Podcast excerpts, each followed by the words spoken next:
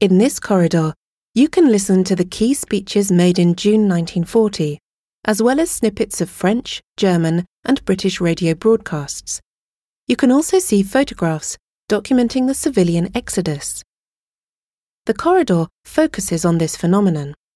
The exodus began as soon as France and England declared war on Germany. Before the Battle of France was even lost, between 8 and 10 million civilians from France, Belgium, and Luxembourg had panicked, uprooted themselves, and taken flight from the areas invaded by Germany.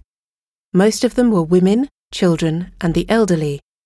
As best they could, they took food, clothes, and a few valuables and travelled hundreds of kilometres.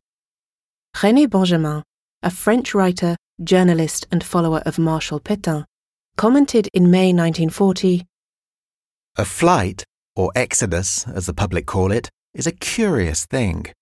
There is a strange hierarchy which one never expected to see in panic.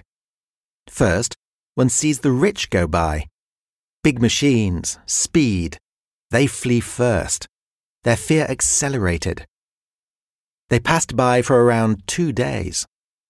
The monotony was overwhelming. Next came mediocre vehicles, stuffed with mattresses and the little people.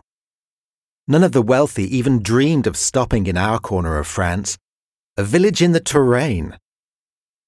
The wealthy flee to cities, and the furthest cities Pau, Toulouse, or Montpellier.